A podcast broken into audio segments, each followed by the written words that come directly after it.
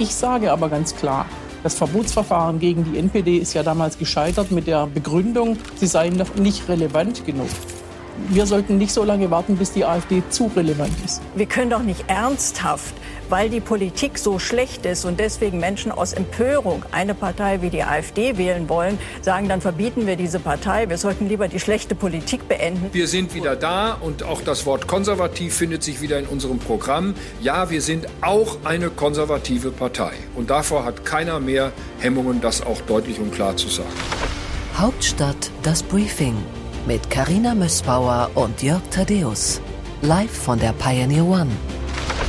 Es ist Freitag, der 19. Januar 2024 und herzlich willkommen zu unserer wirklich jetzt allerersten, total offiziellen Folge von Hauptstadt, das Briefing. Carina Messbauer und Jörg Thaddeus sitzen hier zusammen und uns interessiert natürlich, Carina, weil wir dich in der vergangenen Woche losgeschickt haben mit deinem Rollköfferchen nach Heidelberg. Mit meinem Rollköfferchen.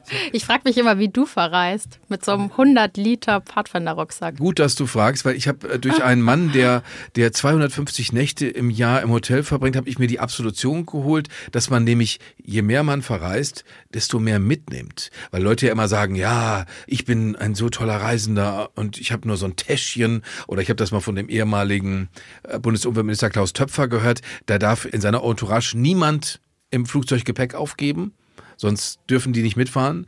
Und das verstehe ich überhaupt nicht, weil man muss zum Beispiel auch sein Kopfkissen mitnehmen, Carina. Also das ist eine, das ist eine wichtige Sache. Speziell, damit der Kopf damit es einfach im ein richtigen Winkel. Damit selbst in so einem ganz fiesen Hotel ist ein bisschen zu Hause. Ich verreise nicht mit Kissen. Weil du schon wusstest, bei der CDU ist es sowieso nicht gemütlich. Da muss ich auch mein Kissen gar nicht mitnehmen. Ich muss sagen, was schlimmer war diesmal, und das hätte ich auch mit Kofferinhalt nicht beeinflussen können, war, dass das Hotel keine funktionierende Heizung hatte. Beziehungsweise zumindest nicht im dritten Stock. Ich hatte angerufen, was denn da ist. Ich habe die Heizung hochgedreht, aber irgendwie kommt hier nichts an. Und dann war die Antwort, also die haben das auch ganz offen zugegeben.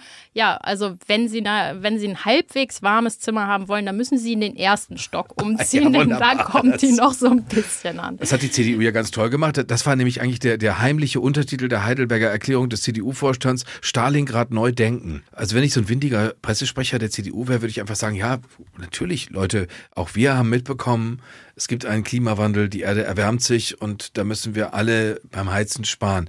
Das ist aber nicht das Ziel dieser ganzen Unternehmung gewesen, sondern es gibt die Heidelberger Erklärung, wir haben darüber gesprochen, Karina. Was war da tatsächlich los? Das Ereignis der Woche tatsächlich los war, es gab ja die Grundlage dieses Grundsatzprogramm, an dem die CDU nun seit zwei Jahren gearbeitet hat.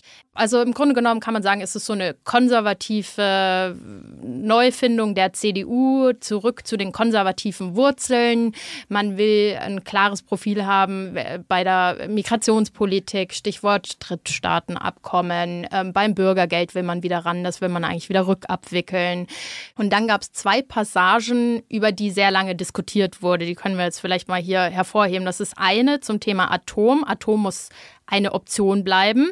Da gibt es in der CDU die Fraktion der Energie-Klimapolitiker, die sagen, senden wir damit nicht das falsche Signal. Kurzfristig ist Atom keine Lösung, denn der Weiterbetrieb ist unrealistisch, bis so ein Atomkraftwerk gebaut ist. Vergehen auch Jahre, von daher müssen wir jetzt erstmal auf andere Energiequellen setzen. Der andere Satz, der nach wie vor umstritten ist, würde ich sagen, oder bestimmt beim Parteitag im Mai, wo dieses Grundsatzprogramm beschlossen werden soll, nochmal dis Diskussionen hervorrufen wird, ist der Satz, Muslime, die unsere Werte teilen, gehören zu Deutschland. Und da gibt es die eine Fraktion, die sagt, wir müssen damit einfach klar mal benennen, dass wir ein Problem auch in Deutschland haben mit Islamismus, mit Terror aus politischem Islam heraus. Und die anderen, die sagen, na ja, aber ist das nicht möglicherweise eine etwas äh, fehlleitende Formulierung, weil sie implizieren könnte, dass Muslime nur unter Vorbehalt zu Deutschland gehören. So, das ist ungefähr so die Trennlinie, wo man sehr lange drüber diskutiert hat. Am Ende haben es beide Passagen in dieses Programm geschafft. Aber alles in allem ist das auf jeden Fall so eine konservative Häutung der CDU gewesen. Aber das ist genau das, was ich nicht verstanden habe. Wir haben äh, das vorhin schon anklingen gehört. Friedrich Merz mit Carsten Linnemann bei der Pressekonferenz anschließend an die Heidelberger Erklärung anschließend. Dann sagt Friedrich Merz etwas über konservativ sein, was so verschwiemelt ist. Das ist so schüchtern, so, so eingeschüchtert schon als das was, wofür man, wofür er sich eigentlich schämt. Aber jetzt traut er sich doch das Wort konservativ zu sagen. Und dann kommt natürlich dahinter die riesengroße Frage, die wir heute hier beide auch sicherlich nicht in Gänze beantworten können, die die aber auch nicht beantwortet haben. Was ist denn konservativ? Was soll denn das bitte schön sein? Ich erinnere mich an den Kommentar, den Leitartikel von Kurt Kister, der gesagt hat, Friedrich Merz inszeniert sich gewissermaßen als äh, Vorsitzender einer Zurückdrehpartei. Weil Atomkraft im Ernst, das ist jetzt die Zukunftstechnologie oder was, was, was soll daran konservativ sein? Die Sache mit den, mit den Muslimen, man denkt, ach, im Ernst, das möchtet ihr jetzt nochmal neu besprechen. Was meint ihr denn? Also, dass man einfordert, jeder, der hier hinkommt, was immer der auch glaubt, der kann sich nicht hinstellen und kann dann kaum, dass in Israel ein fürchterliches Massaker stattfindet, ein paar antisemitische Parolen nachschieben, wie das sehr, sehr viele muslimische Menschen mit migrantischem Hintergrund getan haben. Aber deswegen kann ich doch nicht Herrn Öskus, der 57 Jahre alt ist, übrigens klassisches CDU-Klientel, der, der, was weiß ich, sein eigenes Geschäft hat, der sein Taxiunternehmen hat, dem kann ich doch nicht sagen, wir müssen noch mal diskutieren, ob du als Muslim hier auch dazugehören darfst. Das ist doch altbacken, Karina. Also ich fand das, fand das, äh, ja, intellektuell unterwältigend, muss ich sagen. Erneut. Sie sind erneut, dann, dann in der Heidelberger Erklärung, was da drin steht, denke ich mir, ja, okay, ihr hattet 16 Jahre Zeit. Warum ist das nicht passiert? Wann ist denn die Bürokratie gewuchert? Wann ist denn das europäische Sicherheitsversprechen abgegeben worden? Wann hat sich sich denn Angela Merkel zum Beispiel jemals für Sicherheitspolitik ernsthaft interessiert? Was hat die denn den Afghanistan-Soldaten gesagt, als sie da noch für Deutschland gekämpft haben? In der Tat, diese 16 Jahre hängen denen ja immer noch nach. Aber ich muss sagen, fairerweise muss man jetzt auch sagen, es ist eine neue Zeit, es ist eine neue Ära. Merkel ist in Rente. Nun hat Merz übernommen und man muss ihm schon auch mal irgendwie zugestehen, dass er die Partei irgendwie neu aufstellt und mit neuen Punkten kommt. Und Interessant ist auch so eine neue Fehlerkultur in der Union generell feststellbar. Also man hört jetzt immer häufiger auch, wir haben Fehler gemacht in der Energiepolitik, in der Migrationspolitik etc. pp. Also man benennt das schon, weil man sieht, dass man sich ein Stück weit von diesen 16 Jahren lösen muss. Zum Thema konservativ würde ich sagen, gibt es auf jeden Fall Punkte, die klassisch im klassischen Sinne konservativ sind, die man jetzt wieder stärker betont und ins Schaufenster rückt. Also in der Sicherheitspolitik, innere Sicherheit, äußere Sicherheit. Dazu gehört ja auch Migration, dass man eben sagt, wir müssen stärker auf diesen Aspekt steuern und ordnen gehen und weniger das einfach so laufen lassen und sagen, Willkommenskultur, wir schaffen das schon irgendwie. Das ist klassisch konservativ, aber es ist auf jeden Fall März Erfolg nun, dass er diese Partei wirklich so geeint hat und es geschafft hat, so ein neues Programm zu erstellen und die wirklich, also trotz der kleineren Diskrepanzen, die es eben noch gibt, bei einzelnen Passagen so mitzunehmen. Das muss man sagen, ist sein Verdienst. Als er die Partei übernommen hat, war die sehr gespalten in Merkel-Lager und doch eher Konservative, die sich nach einer alten Zeit sehnten und dass die nun doch mit ziemlich deutlicher Mehrheit, es wurde einstimmig beschlossen, hinter ihm stehen, das war damals noch nicht zu erwarten. aber, aber Carina, es tut mir leid. Zum einen billige ich einem Mann, der so alt ist, wie Friedrich Merz alt ist, dem billige ich nicht noch unzählige weitere Fehler zu. Weil der, der, der wenn du sagst Fehlerkultur, der hat viel, viel Zeit gehabt und die hat er Fehlerkultur ja bezogen auf die Merkel-Ära. Ja, aber er hat viel Zeit gehabt, über Politik nachzudenken. Er hätte sich, er, er hat sich immer feiern lassen als der konservative Hoffnungsträger. Dann hat er eine nach der anderen Bewerbungsrede bei Parteitagen versemmelt. Ein Politikberater, den ich traf, sagte mir, wann hat Merz eigentlich tatsächlich mal geliefert? Wann hat denn der das entscheidende Tor geschossen, wenn es drauf ankam. Eigentlich nicht so oft. Dann verbaselt er jetzt einen Talkshow-Auftritt nach dem nächsten. Nehmen wir an, ich wäre in, in der Wolle konservativ und würde sagen, wow, die CDU, mal gucken, was sie mir für ein Angebot zu machen hat. Und dann sehe ich diese Talkshow-Auftritte und sage, okay, das setzt du dich dahin und, und wirst viel provinzieller, viel, viel sauerländischer, als du eigentlich bist, Friedrich Merz, und baselst da mit, mit irgendwelchen Beispielen durch die Gegend, das Zahnarztbeispiel. Es ist alles so unausgegoren, wo ich mir denke, ja gut, das, dann kann ich mich mich da auch wirklich selber hinsetzen und, und werde werd das dann rauspusten. Nimm ein Interview jetzt vor zwei Tagen mit Joschka Fischer, der natürlich sich heute als Elder Statesman locker hinsetzen kann, aber zum Beispiel der wörtlich sagt, massive Aufrüstung brauchen wir. Hat das die CDU in ihrem Bauplan? Denn wenn sie die Regierung übernehmen wollen, müssen sie sagen, woher sie die 10 Milliarden mehr kriegen, um das 2-Prozent-Ziel zu erreichen. Das müssten sie sagen können. Die Antwort wäre dann, die hört man eben auch im Hintergrund, naja, wir müssen halt dann an andere Ausgaben ran, weil die Schuldenbremse wollen sie ja auch einhalten. Wir müssen dann halt beispielsweise beim Sozialetat mehr sparen. Aber in der Tat sprichst du ja einen wunden Punkt an, den es gibt, nämlich ist Merz der richtige Kandidat. Also er ist ja so ein Stück weit eine Loose Cannon. Sobald der vor einer Kamera steht und keiner mehr eine Kontrolle über ihn hat, ist es immer etwas schwer einzuschätzen, wie sich das Ganze so entwickelt, weil er teilweise auch ohne Notdebatten aufmacht. Also er wird noch nicht mal drauf angesprochen, aber, aber ähm, er legt sich selbst so ein Fettnäpfchen, ja, wie jetzt beispielsweise im Sommer bei dieser AfD-Brandmauer-Debatte. und das ist was, was ihn bis heute verfolgt und was sogar seine Fans in den eigenen Reihen sehen als Gefahr, als Risiko für einen möglichen Wahlkampf. Du guckst es dir nüchtern an und du denkst, Friedrich Merz, wie gesagt, um Gottes Willen, ich will jetzt nicht auch da einstimmen und dann noch irgendwie da irgendwelche Witzchen und Mätzchen über diesen Mann machen. Das Sauerland ist, wie wir wissen, eine sehr potente Region. Wenn ganz Deutschland so wäre wie das Sauerland, 150 Hidden Champions im südlichen Westfalen, wären wir schon einen Schritt weiter. Also das, um Gottes Willen, 79 Prozent Frauenerwerbsquote im Sauerland, das gibt's auch gar nicht so oft in Deutschland. Also das ist alles vergleichsweise Weise fortschrittlich. Nur denke ich immer die ganze Zeit, Herr Merz, du könntest doch von außen ein wunderbarer Beobachter sein, aber wenn man sich überlegt, die müssten übernehmen, so wie du es gerade gesagt hast, die müssten jetzt wirklich übernehmen, dann denke ich mir echt, und würde euch dann irgendwas anders gehen, als meinetwegen bei der SPD, die so lange in Regierungsverantwortung war, auch wenn sich da heute keiner mehr dran erinnert, dass es die große Koalition mal gab, würde es euch anders gehen als denen? Hättet ihr plötzlich Persönlichkeiten da, wo ich sagen würde, oh ja, den glaube ich, den glaube ich, dass sie uns nach vorne in eine neue Zeit führen. Wo sind die denn? Also ich würde mal sagen, es gibt auf jeden Fall genug Nachwuchspotenzial in der Union. Natürlich sind die jetzt nicht so sichtbar, weil du in der Opposition auch nicht so viele Posten hast, auf denen du medial wirksam Charaktere aufbauen kannst. Aber es gibt natürlich die Fachpolitiker in den Einzelbereichen. Ich will die jetzt gar nicht alle namentlich aufzählen. Die Frage ist ja eher, wie kommen wir hin, dass wir wieder in Regierungsverantwortung sind? Und wer ist da der richtige Kandidat? Und das ist natürlich schon nach wie vor so die Gretchenfrage, die Frage, die die Partei wirklich seit Monaten schon verfolgt und auch sicherlich verfolgen wird, bis sie dann mal geklärt ist. Und was ich jetzt beispielsweise höre, ist, dass Merz schon einerseits etwas gefestigter ist, weil er einfach die Partei eben inhaltlich geschlossen hat und auf jeden Fall nach 17 Jahren ist es jetzt, glaube ich, wieder ein Grundsatzprogramm auf den Weg gebracht hat. Also sowas passiert ja auch nicht jährlich.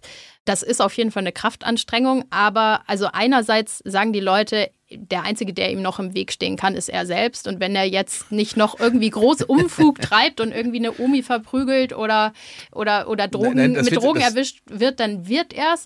Auf der anderen Seite ist das einfach noch ein sehr langer Zeitraum, bis zu den Europawahlen bis zu den Landtagswahlen. Man hat ja auch immer noch nicht so eine abschließende Antwort darauf, wann denn jetzt die Frage geklärt sein soll und wann auch eine Proklamation dann auch äh, stattfinden soll. Und was ich interessant finde in dem Zusammenhang ist, wir müssen da auf jeden Fall die Landeschefs beobachten, also die MPs oder die CDU-Landeschefs. Denn da hat er nicht die größte Hausmacht, März meine ich jetzt, und die wollen ja ein Wörtchen mitreden. Einige haben das auch schon angekündigt, Rhein und Wüst haben auch schon offen gesagt, sie wollen da auf jeden Fall mitsprechen. Dann gibt es gleichzeitig Söder und Merz, die sagen, sie setzen sich dann irgendwann mal zusammen bei irgendeinem Frühstück in Wolfratshausen oder wo auch immer und klären das. Da ist auch noch nicht so richtig Einigkeit über den Weg, wer und in, welchem, in welcher Form, in welchem Gremium diese Entscheidung dann eigentlich fallen soll. Du wirst zum Glück gleich mit einem der Länderchefs äh, reden und zwar mit einem Mann, der da wirklich alles getan hat, um zum Beispiel, weil Brandmauer ist dann so ein Lieblingsmedienbegriff, da reiben sich da alle dran, du denkst dir, was, was soll das eigentlich ganz genau bedeuten? Der Mann, mit dem du äh, sprechen wirst, Rainer Haseloff, ist die personifizierte Brandmauer, weil er hätte nach zwei Amtszeiten abtreten können, hat er nicht gemacht, weil er sagt, ich will die AfD hier nicht reüssieren lassen. Und da sind wir aber genau bei einem entscheidenden Punkt, Karina. Nehmen wir mal Begriff wie Anstand. Anstand ist für meine Begriffe ein vernünftiger, angenehmer, konservativer Begriff bei so, wenn ich mich erinnere an Journalisten-Settings, an, an, an Journalisten-Abendessen, wenn man da anstand, kann man sich leicht mit lächerlich machen und daran erkennt man schon, aha, es könnte also ein konservativer Begriff sein. Warum macht Merz das, was er tut, kündigt vollmundig an, zusammen mit Lindemann bei der Pressekonferenz zur Heidelberger Erklärung, man würde jetzt die AfD härter äh, inhaltlich rannehmen. Äh, das ist bisher auch ein ungedeckter Check und nimmt dann nicht den Begriff, den dann Lars Klingbeil benutzt, oder der, der kommt ja ursprünglich von Gerhard Schröder, den Aufstand der Anständigen. Die müssten jetzt sagen, es ist anständig, man kann ein anständiger Konservativer sein, man kann aber kein anständiger Rausschmeißer von irgendwelchen willkürlich festgelegten Ausländergruppen sein, wie das AfD-Sympathisanten Aber. Sie haben sich doch da ganz klar von distanziert. Ich finde, das kann man ihm jetzt nicht der unterstellen Auftritt, oder der, der Auftritt CDU. muss unmittelbar, der Auftritt müsste unmittelbar sein. Ich, das Beispiel darüber haben wir schon so ein kleines Pläuschchen vorher gehabt. Für mich ist zum Beispiel Dietmar Woidke, der Ministerpräsident von Brandenburg, das ist für mich ein Konservativer. Und der ist auf dem Bauernhof groß geworden, der ist Diplom-Agrar Agraringenieur, der war natürlich als Ministerpräsident, der er ist, dann bei einer, bei einer Bauerndemo, da ist ein, steht, stehen dann die Leute in ihren orangefarbenen Protestwesten und ein Mann trägt eine AfD-Mütze. Dann geht Wojtke hin und sagt, du hast die falsche Mütze auf. Und dann mault der Mann natürlich, weil möchte man ja nicht so gerne angesprochen werden. Und dann sagt Dietmar Wojtke ganz freundlich, äh, lies mal nach im Grundsatzprogramm, die wollen alle Subventionen abschaffen. Wenn man nachguckt, es ist irgendwo in den 60er Seiten im Grundsatzprogramm, um, um unseren Hörern das, das äh, Suchen zu ersparen, da steht, das möchten sie tun. Sie möchten die Subventionen abschaffen. Das heißt, ein AfD-Politiker hätte sich vor die Bauern stellen müssen, hätte sagen müssen, ihr kriegt nichts mehr. Ihr kriegt keinen Agrardiesel, kriegt ihr nicht. Kfz-Steuer müsst ihr bezahlen, ihr kriegt nichts mehr. Überhaupt gar nichts mehr kriegt ihr, weil das steht so im Programm. Und das ist Aufgabe der CDU. Das war übrigens auch ein Riesenthema hinter den Kulissen. Also man hat sich ganz lange darüber äh, ausgetauscht, wie man mit der AfD umgehen sollte, weil man ja durchaus auch sieht, dass die AfD äh, in allen drei Ländern, in denen dieses Jahr Wahlen stattfinden, an Platz eins ist. Wirklich mit, mit breiten Vorsprung und dass es einerseits diesen Ampelfrust gibt, der die AfD nährt, aber die CDU als demokratische Alternative eben nicht in Frage kommt. Und das war auf jeden Fall ein großes Thema hinter den Kulissen, eben diese Frage, wie kann die CDU mehr davon profitieren. Das ist übrigens auch ein Thema, worüber ich mit Haselhoff gesprochen habe. Und deswegen hören wir dich jetzt auch mit dem Ministerpräsidenten des Landes Sachsen-Anhalt. Auch da äh, beunruhigende Zahlen, äh, wie eigentlich in allen ostdeutschen Bundesländern, auch in denen, denen in diesem Jahr noch gewählt wird, nämlich in Brandenburg, in Sachsen und in Thüringen. Jetzt hören wir erstmal, Karina, äh, was du im Gespräch mit Rainer Haseloff in Erfahrung bringen konntest. Das Interview der Woche. Guten Tag, lieber Herr Ministerpräsident. Vielen Dank, dass Sie Zeit für uns haben ich freue mich auch auf das Gespräch. Wir starten in Heidelberg bei der CDU beim Grundsatzprogramm. Die CDU hat ihre konservativen Wurzeln wiederentdeckt. Würden Sie sagen, das ist jetzt die März-CDU? Ich glaube, diese äh, konservativen Wurzeln gab es neben anderen Wurzeln immer schon. Äh, sie sind äh, nur entsprechend unterschiedlich wahrgenommen worden. Aber die Mischung hat sich ja nicht verändert. Wir sind ja die gleichen Mitglieder. Es sind auch andere Themen jetzt äh, vorne stehend, die früher weniger eine Rolle gespielt haben, sodass sich die unterschiedlichen Nuancierungen äh, jetzt weit auch anders nach außen darstellen. Dennoch gab es ja gewisse Kehrtwenden bei dem Thema Energiepolitik, Atom- und Flüchtlingspolitik. Glauben Sie, dass die Wähler, insbesondere die im Osten der CDU, auch diese Neuorientierungen abnehmen? Ich glaube schon, dass das Grundsatzprogramm, was wir derzeit vorgelegt haben, auf eine gute Resonanz stößt. Auf der anderen Seite haben wir, wie gesagt, nur bestimmte Sachen noch klargestellt. Wir sind ja weiterhin in dem gleichen innerdeutschen Rechtsrahmen unterwegs, was äh, Asylrecht anbelangt und was Migrationspolitik anbelangt.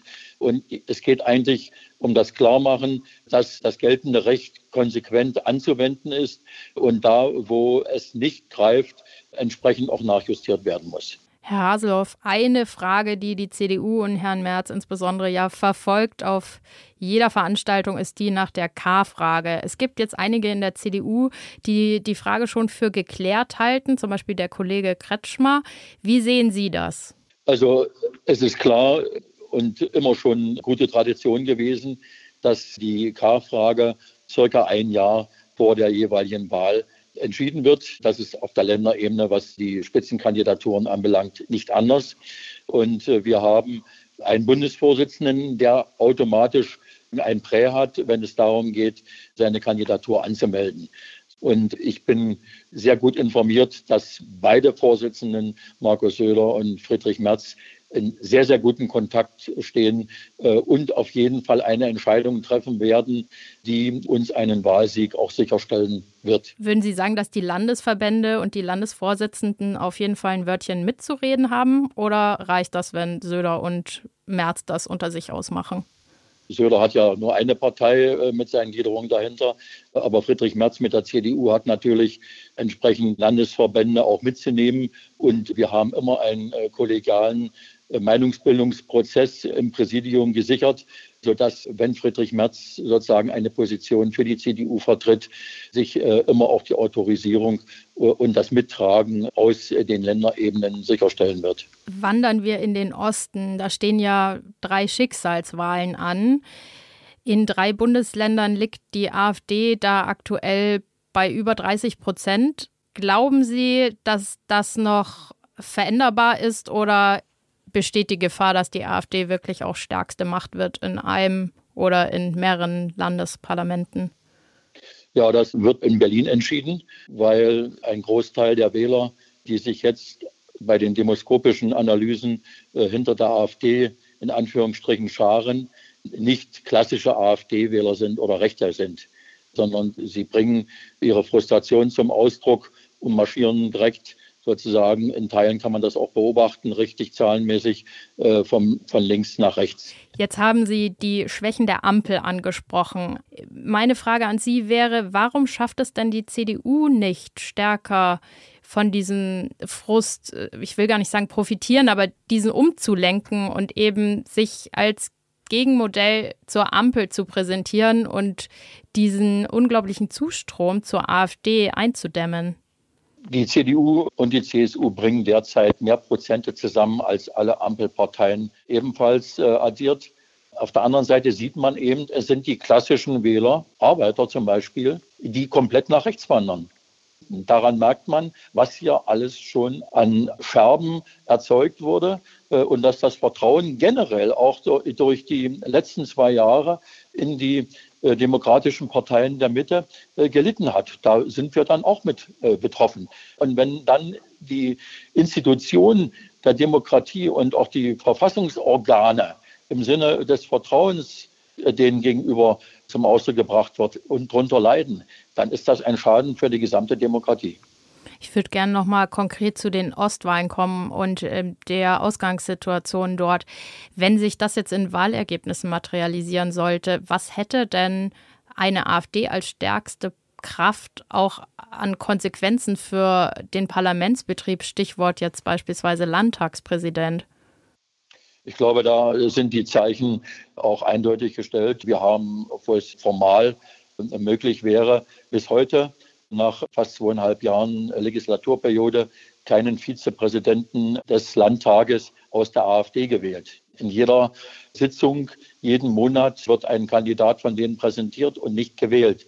Also die demokratische Mehrheit ist schon noch da und die ist auch in der Lage, alle Möglichkeiten, die die Demokratie bietet, ganz legitim auch zur Anwendung zu bringen, um Extremismen zu vermeiden. Das Problem ist nur, es darf nicht so weitergehen wie bisher, dass in jeder Woche neue demoskopische Ergebnisse kommen, wo wieder ein Prozentpunkt bei denen zusätzlich gelandet ist. Wir sind nicht das Problem. Die Ampelparteien verlieren die Prozente, die automatisch eins zu eins bei der AfD draufkommen. Also kann die CDU das nur bedingt lösen, äh, sondern die Ampel muss ihre Politik ändern. Jetzt führt die AfD mit einem Vorsprung von ja so um die 13 Prozentpunkte in allen Ländern. Halten Sie den für einholbar? Den halte ich für einholbar, indem man erstmal auch in den Ländern versucht klarzumachen, dass wir auch Landesthemen haben, die wir verantworten wollen und wo wir auch äh, Angebote machen müssen, dass wir es etwas abkoppeln vom Bund. Aber es gab noch nie so eine Verantwortung, äh, eine veränderte Politik in Berlin zu machen, wenn man verhindern will, dass große Teile der Bundesrepublik Deutschland einen Rechtsruck erleben. Es muss klare Signale geben.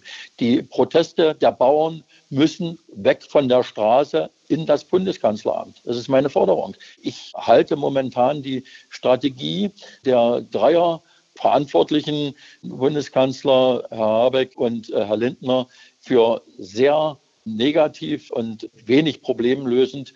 Und deswegen mahne ich einen anderen Kommunikations- und Gesprächsstil an. Wir müssen miteinander reden, sonst kriegen wir das nicht äh, von der Straße runter und das wird ja dann immer größer. Andere Branchen melden sich genauso.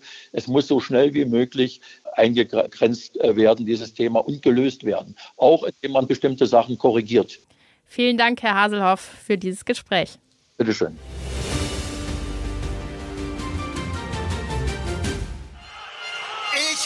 Verständnis für Protest. Und mich beeindruckt auch dieses Bild. Mich beeindruckt auch der Zusammenhalt, den Sie hier zeigen.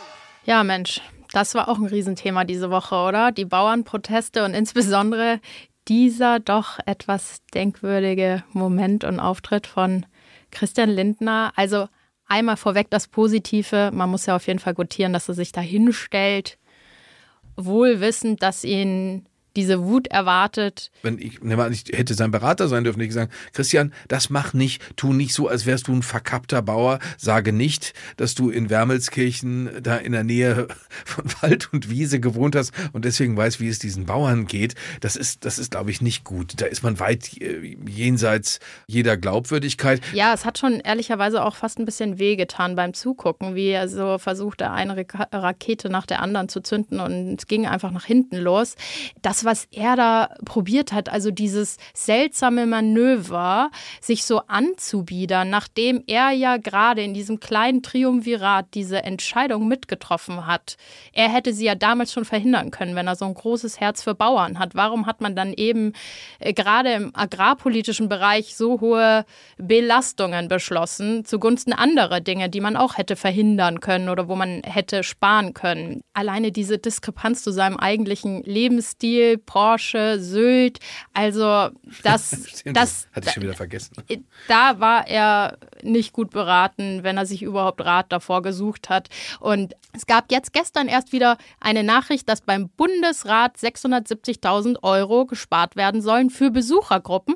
Genau dieser Etat aber gleichzeitig beim Presseamt für die eigene Ampel-PR sozusagen draufgeschlagen wird. Also es ist einfach nicht konsistent in der Argumentation und. Wobei das, das Ding ist, was mich daran gewundert hat, ist, es gibt ja diesen Empörungsgestus. Also Christian Lindner kann eigentlich machen, was er will. Er erntet immer äh, Empörung in den sozialen Netzwerken. Ich habe jetzt aber gar nicht verstanden, worüber empören die sich denn jetzt so alle, weil was Christian Lindner gemacht hat, war mehr wie so ein öffentliches Ritzen. Also er hat, er hat ja vorgeführt, okay, äh, wenn ich vor so einer Gruppe stehe, dann fällt mir gar nicht so richtig ein, was ich Dinge sagen soll. Ich kämpfe zwar, aber ich äh, kämpfe von Anfang an auf verlorenen Posten. Wieder, wenn ich sein Berater wäre, hätte ich gesagt, auf Christian, geh da jetzt raus und nimm nur den letzten Teil deiner Rede.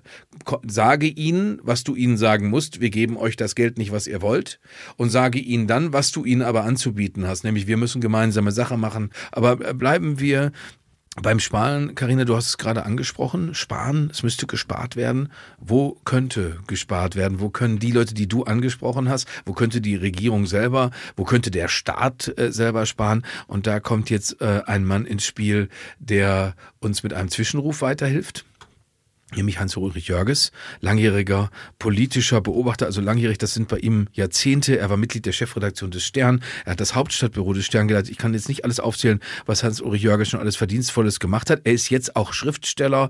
Äh, wir nennen, äh, damit Leute da mal einen Blick drauf werfen, seinen äh, Titel Abaddon, Schritt zum Abgrund, Stille Invasion, das sind Romantitel von Hans-Ulrich Jörges und der ist jetzt für uns da. Hallo, Herr Jörges. Guten Morgen, ich freue mich sehr dabei zu sein. Guten Morgen, wir freuen uns auf Sie.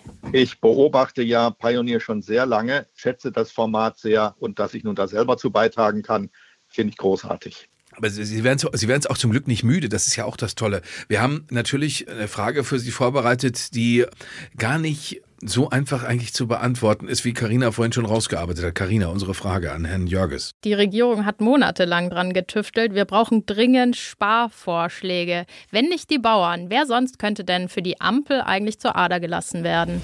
Der Zwischenruf mit Hans-Ulrich Jörges. Ja, das finde ich eine ziemlich skandalöse Frage. Äh, von der Regierung aus betrachtet, meine ich.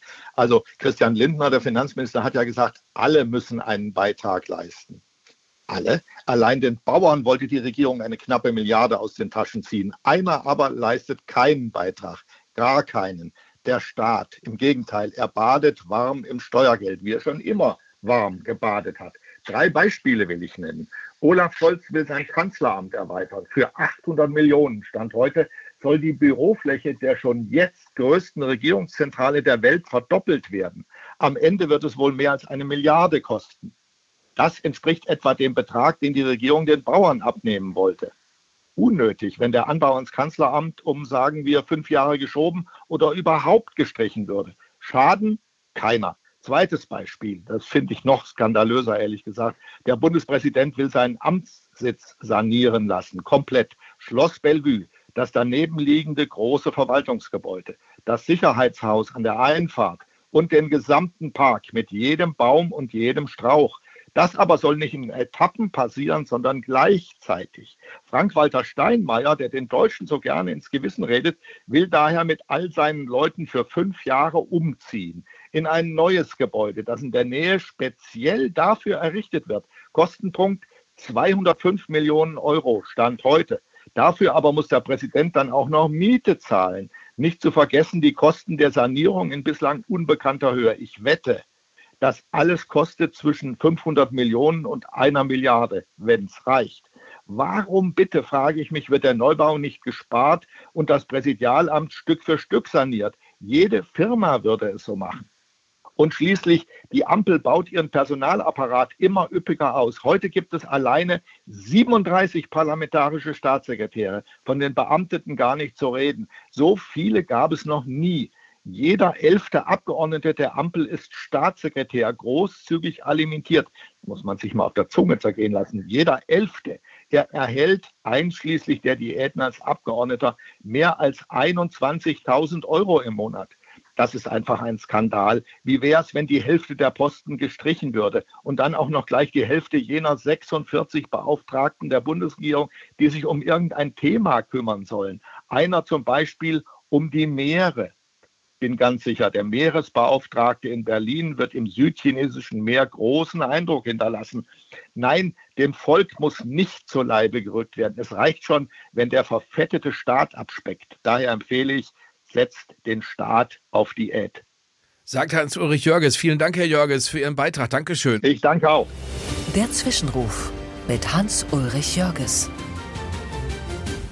die Wut des Herrn Jörgers, ich kann sie total nachvollziehen und ich fühle sie auch, muss ich sagen. Also ich finde, er hatte absoluten Punkt. Wie Herr Jörges gerade sagte, also diese ganzen Beauftragten, da fragt man sich ja schon teilweise auch, welchen Zweck erfüllen die. Also es gibt beispielsweise einen Beauftragten für Tierwohl, Tierschutz. Gleichzeitig gibt es aber im Ernährungsministerium genauso eine Unterabteilung. Ich habe da mal nachgefragt, was ist eigentlich der Unterschied und wo sind originär die die Verantwortung oder die Aufgaben der Unterabteilung beziehungsweise des Beauftragten, das können die noch nicht mal selbst beantworten. Also da gibt es wirklich eine Menge Potenzial, um auch an sich selbst einmal anzusetzen und zu sparen. Und ich glaube, in Zeiten wie diesen, wenn sie eben schon so ausnahmslos krisenbehaftet sind, dann muss der Staat da einfach mit gutem Beispiel vorangehen. Das ist einfach auch symbolisch wichtig. Ja, aber wo wir bei den Symbolen sind, ich finde auch, dass wir das, das Beauftragtenwesen, ich habe mir zwischendurch schon aus ganz egoistischen Motiven überlegt, Mensch, für was könnte ich denn vielleicht Beauftragter werden? Wen muss ich opportunistisch umschmeicheln, damit ich das auch werden kann? Irgendwas, irgendwas äh, tatsächlich dann die ganze Zeit in die Öffentlichkeit tragen. Übrigens glaube ich zum Beispiel, dass die Antidiskriminierungsbeauftragte Ferda Attermann, die, die schießt die, der Koalition, die schießt der Ampel den einen oder anderen anderen Bock, weil da, weil sie immer so weit, sich so weit aus dem Fenster lehnt und so, so deutliche Sachen fordert, die bei ganz vielen Menschen überhaupt nicht ankommen, dass das tatsächlich womöglich kein gut investiertes Geld ist. Aber unabhängig davon muss ich sagen, es ist, es ist dann trotzdem, wie so oft bei politischer Betrachtung, nicht so einfach, durch Zufall kenne ich das Bundespräsidialamt sehr gut. Ich äh, kenne den Bundespräsidenten einigermaßen. Ich würde sagen, wenn irgendjemand kein Verschwender ist, dann unser Staatsoberhaupt. Ich habe sogar zwischendurch das Gefühl gehabt, man müsste dem Bundespräsidenten schreiben, bitte, äh, lieber Herr Steinmeier, werden Sie verschwenderischer, weil äh, dieses Verwaltungsgebäude, das kenne ich von innen relativ gut, das ist alles andere als komfortabel für die Leute, die da arbeiten. Die werden da im, im Winter schockgefrostet und im, äh, im Sommer richtig gegrillt, weil eine Front, das kann man auch sehen, wenn man da in der Nähe sich aufhält, eine Front liegt komplett in der Sonne, Klimaanlage gibt es nicht.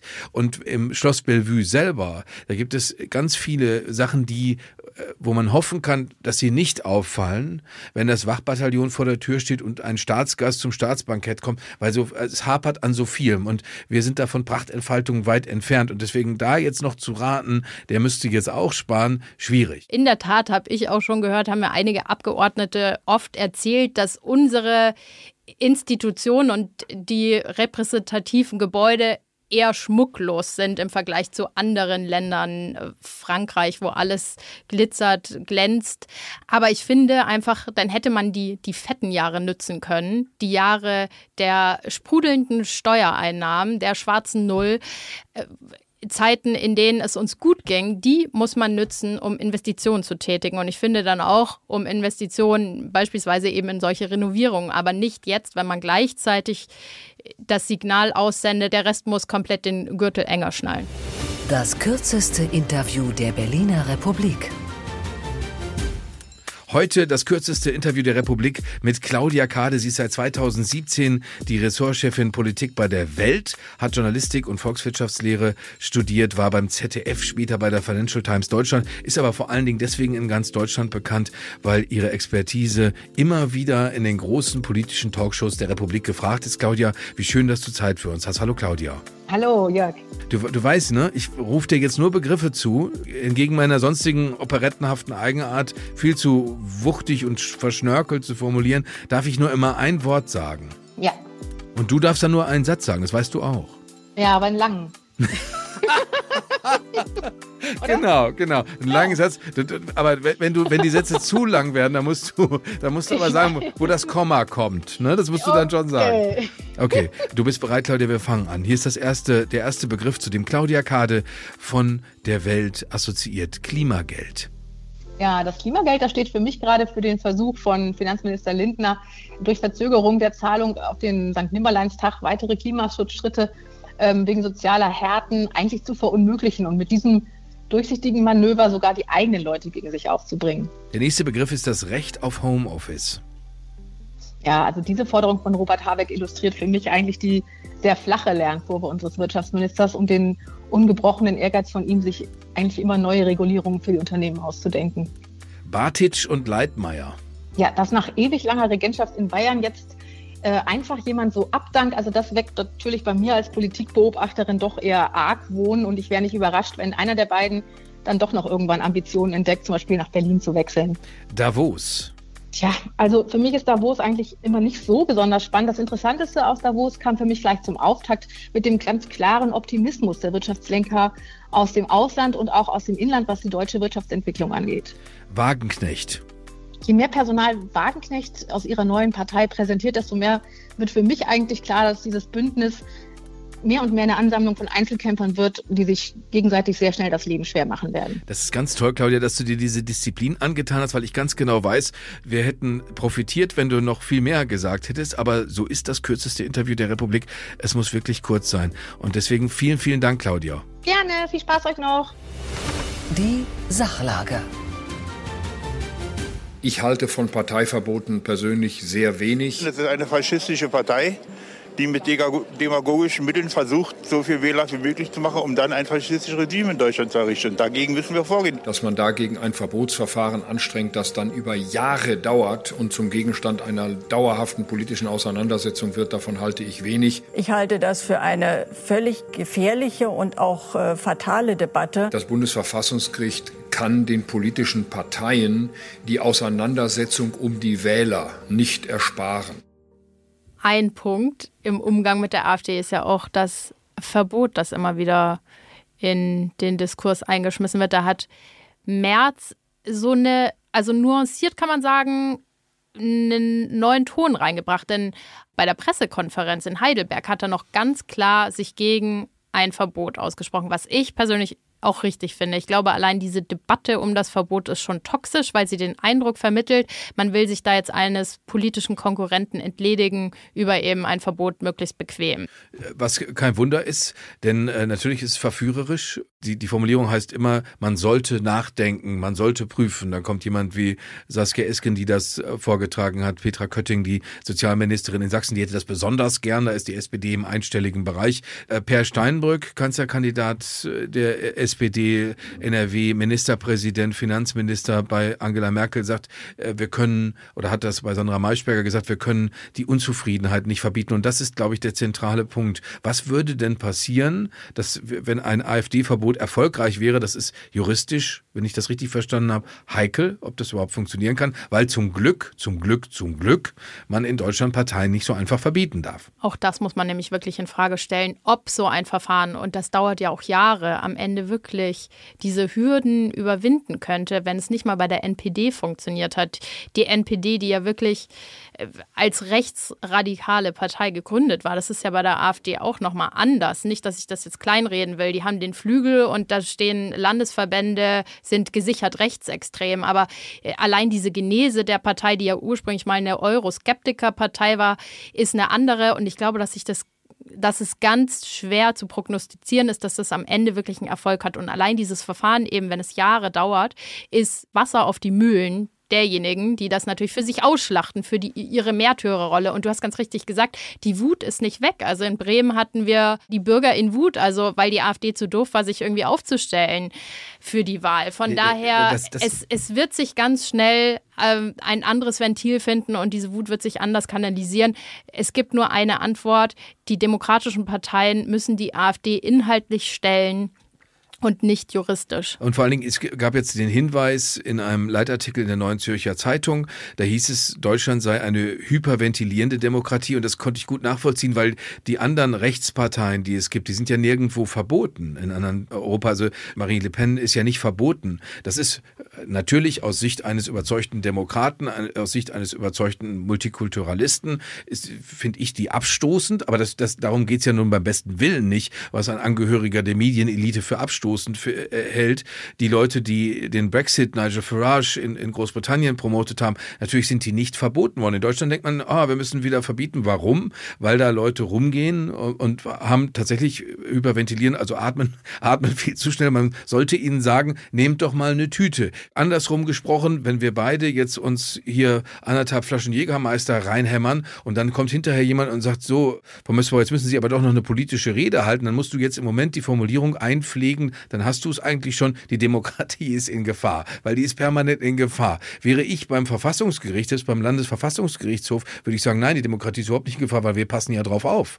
Das, das ist tatsächlich, es hat Züge einer hysterischen Nervosität, wo ich mir dann immer denke, das Personal, was da auf der anderen Seite steht, in, La in Brandenburg, da wo die Wahlen bevorstehen, ist es der AfD nicht gelungen, einen neuen Landesvorstand zu bestimmen, weil zwei Kandidaten, die beide nicht wirklich satisfaktionsfähig sind, die, die wenn man, wenn man sie lässt, die, den muss man, da muss man noch nicht mal kritische Fragen vorbereiten. Die reden auch so schon genug Unsinn. Der eine behauptet, es hätte keinen Corona-Toten gegeben beispielsweise. All solche Dinge reden die ja. Äh, Tino Kruppalla, wann ist denn der Mann mal nicht überfordert? Das sind ja alles so Leute, wo man denkt, ihr möchtet jetzt wirklich, dass ich anfange, vor denen zu schlottern im Ernst? Und deswegen, das ist Hyperventilieren hyperventilieren, das würde ich nicht als das bezeichnen, denn ich sehe da schon die Gefahr, dass das Vertrauen in dieses System, in die Demokratie schwächer wird, dass hier was erodiert, auch im, im Zusammenhalt der Gesellschaft und im Umgang miteinander.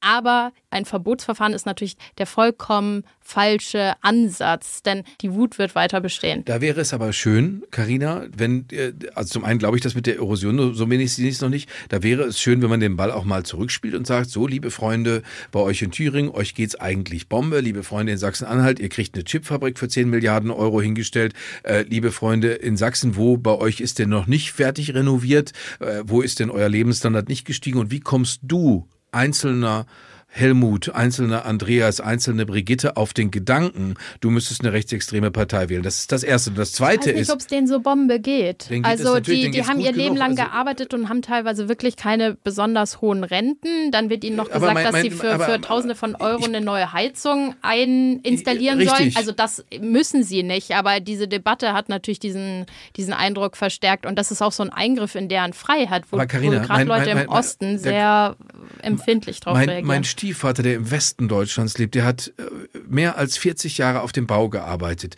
Und ich weiß, wie das da ist, weil ich mit ihm da war und Ferienjobs hatte und mir hinterher dachte, oh, ich möchte aber um Gottes Willen nicht auf den Bau. Ich weiß auch, dass er eine Rente von 1700 Euro bezieht in jedem Monat. Das ist beim besten Willen nicht viel. Ich weiß, dass er von den 1700 Euro keine Heizung bezahlen könnte und er weiß das noch viel besser als ich. Aber auch wenn der Mann das ärgerlich fand, was mit dem Heizungsgesetz passiert ist, käme der nicht drauf, weil er anständig ist, käme er nicht drauf, die AfD zu wählen. Er hat mich darauf aufmerksam gemacht, weil meine Mutter bedauerlicherweise verstorben ist, dass der Kerl, der den Grabstein hergestellt hat, dass der von der AfD ist. Und da hätten wir normalerweise beide gemeinsam entschieden, wir kaufen bei einem von der AfD nicht mal einen Grabstein. Und deswegen ist der, deswegen kann ich die Leute im Erzgebirge fragen, was möchtet ihr denn gerne noch? Was hättet ihr denn gerne Ich finde das total lobenswert und ich wünschte, Jörg, ich wünschte, es gäbe mehr äh, von diesen Leuten, die da wirklich auch diesen moralischen Kompass haben und sagen, egal, die Wut kann niemals so groß sein, als dass ich denen meine Stimme gebe.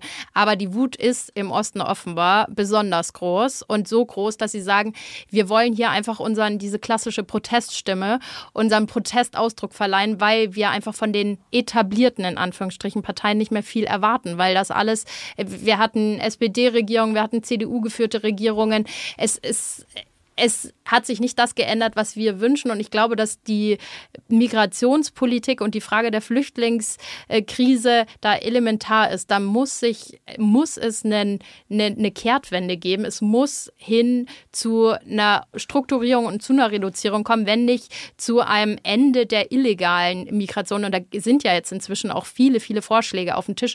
Aber solange sich daran nichts substanziell verbessert und verändert für die Leute, werden die weiterhin die Partei wählen, von der sie glauben, die wird dieses Problem, wie auch immer, auch mit sehr unappetitlichen Vorschlägen, aber sie wird, wird was ändern und äh, die Sache wir in ihrem Sinne lösen. Es gibt doch, einen, es gibt doch einen ganz leichten Ausweg. Ich habe auch mitbekommen, dass die, das Bündnis Sarah Wagenknecht, dass da, ich glaube, sie, wie sie war es selber, die wieder überhaupt nicht feststellen wollte, inwiefern denn äh, Wladimir Putin und seine Führung an dem Krieg in der Ukraine schuld sein könnte. Das denkt die AfD ganz ähnlich. Dann denke ich mir doch, machen wir doch Folgendes, wenn ihr, wenn ihr es sogar schafft, liebe AfD, ihr bekommt sogar womöglich eine richtige absolute Mehrheit in Sachsen, dann bieten wir Sachsen an als Oblast, so ähnlich wie Kaliningrad, bieten wir den Russen an, weil dann haben die, sind automatisch alle Probleme gelöst. Denn was Wladimir Putin ganz sicher macht, niemand reist da mehr freiwillig illegal ein.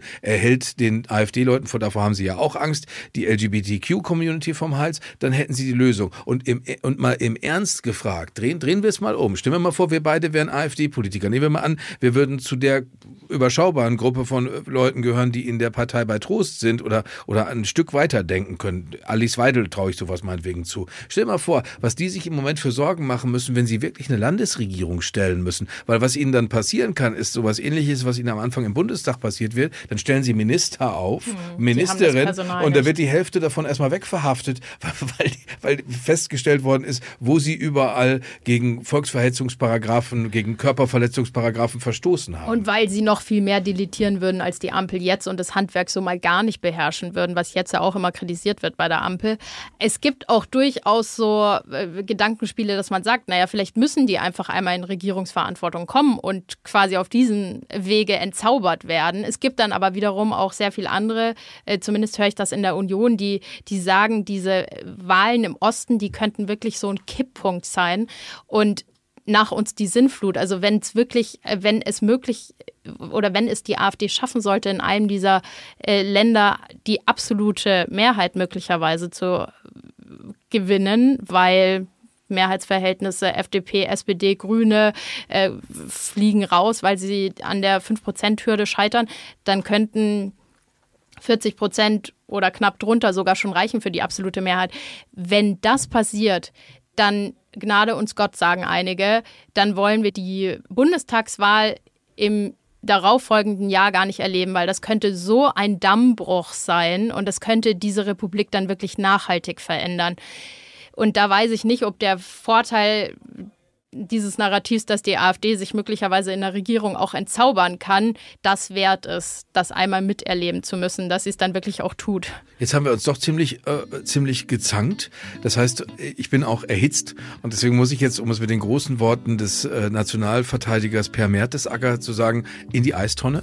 auch wenn es draußen immer noch ganz schön kühl ist, das reicht ja dann eigentlich. Karina, es war ein großes Vergnügen. Vielen, vielen Dank. In der kommenden Woche haben wir noch viel mehr anzuhängen. Wir müssen uns um die internationale Lage Frage kümmern im kommenden Jahr. Es gab die Taurus-Entscheidung im Bundestag in, in, in dieser Woche, die wir jetzt nicht mehr diskutieren können. Aber wir haben ganz viel zu besprechen. Du hast garantiert auch Sachen auf dem Zettel für kommende Woche, nehme ich mal an. Es ist viel, viel auf dem Plan. Die Lage ist unübersichtlich, aber ähm, es wird uns nicht langweilig. Und du, du, hast es nicht gemerkt, dass das unsere Premiere war, oder du hast es nicht gespürt? Also du, du, das war einfach, als wäre es schon immer so gewesen. Als würden wir uns schon, schon immer kennen, Jörg.